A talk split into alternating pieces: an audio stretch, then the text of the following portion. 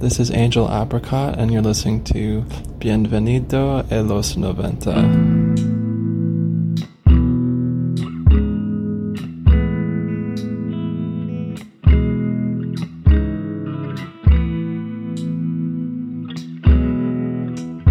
Esto es Bienvenido a los 90, la alternativa de la alternativa.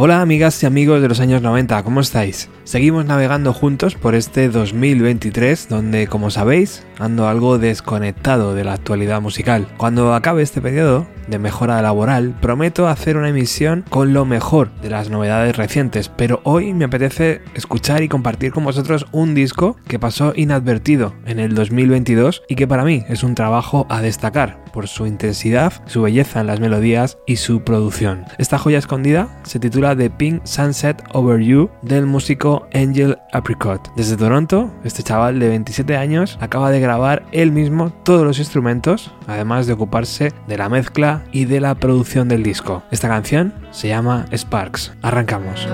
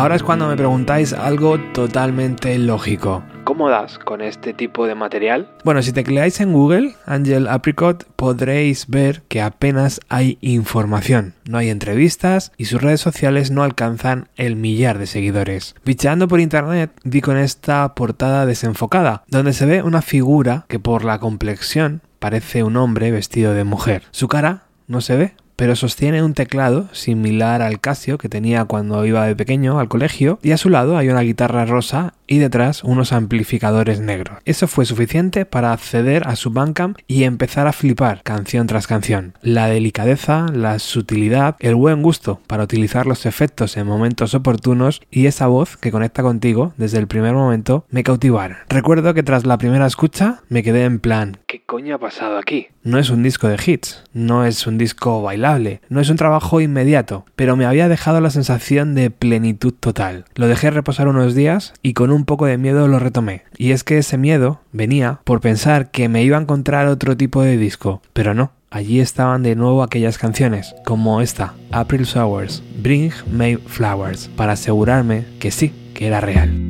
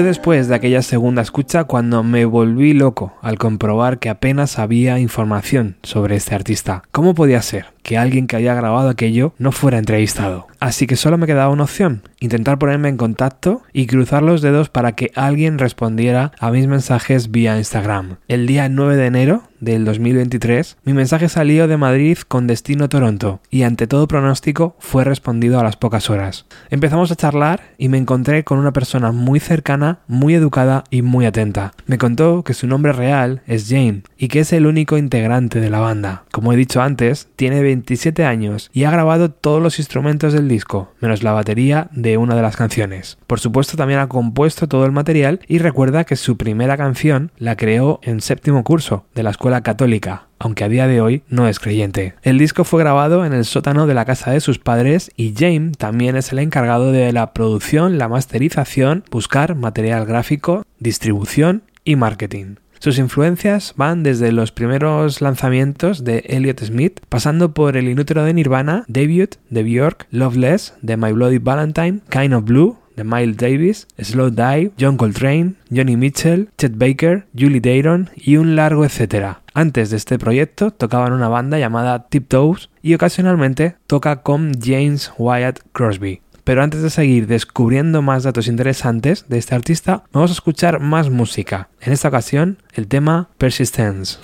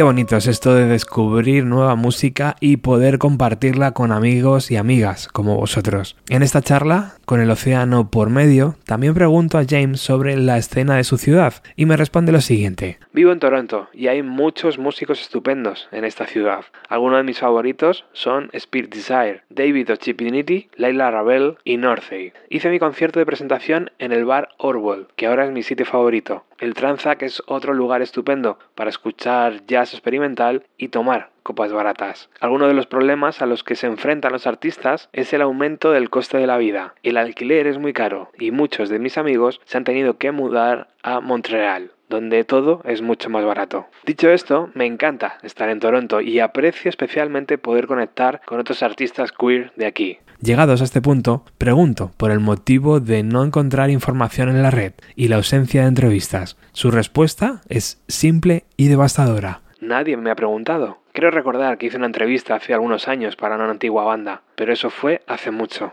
Al ser la única persona en la banda, también pregunto sobre los conciertos en vivo. Toco en directo con una caja de ritmos, concretamente el modelo Sides de Electron.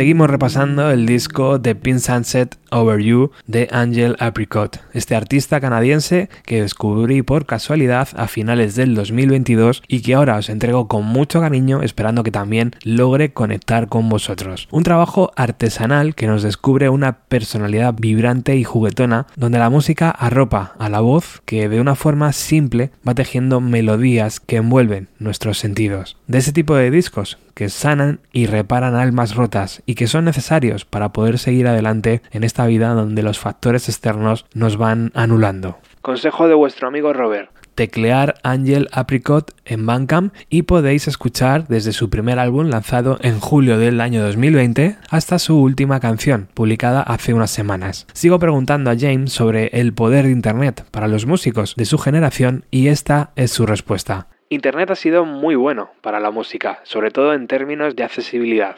No habría podido hacer música de forma independiente y descubrir otras bandas de otra manera, pero la llegada de los servicios de streaming han perjudicado mucho a los artistas. Ojalá en un futuro la distribución de la música se haya descentralizado, pero lo que pagan ahora es tan ridículo que los compositores no podemos vivir de nuestro trabajo. La filosofía de Bandcamp es buena, aunque me preocupa que lo haya adquirido Epic Games. Y es que en marzo del 2022 saltaba la noticia. La empresa de videojuegos Epic Games se hacía con Bandcamp, un movimiento inesperado, pero que según el comunicado ofrecido por la empresa, obedece a una visión conjunta del futuro. Pero bueno, esa es otra historia. Hoy estamos disfrutando del disco de Pin Sunset Over You de Angel Apricot, que por cierto, el segundo nombre de James es Angel, y Apricot Albaricoques lo eligió como nombre artístico con la intención de quitar un poco de peso. Vamos a escuchar ahora Buttercup, un tema donde se respira aires de los años 90 por todos los lados.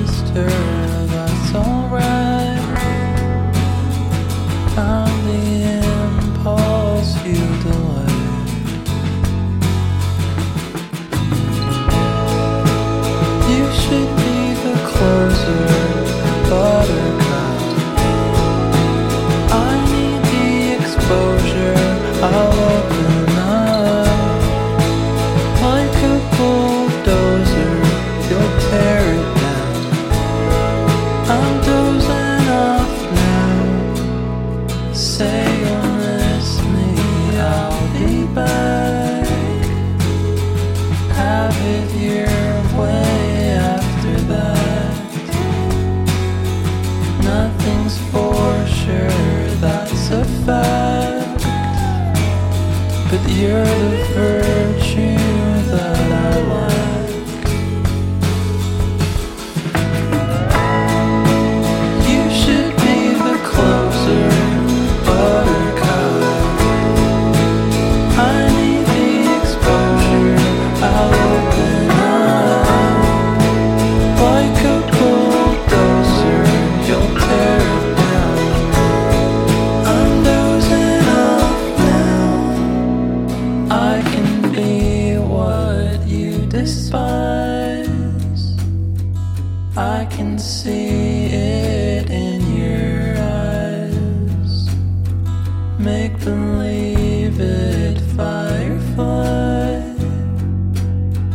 You're the one so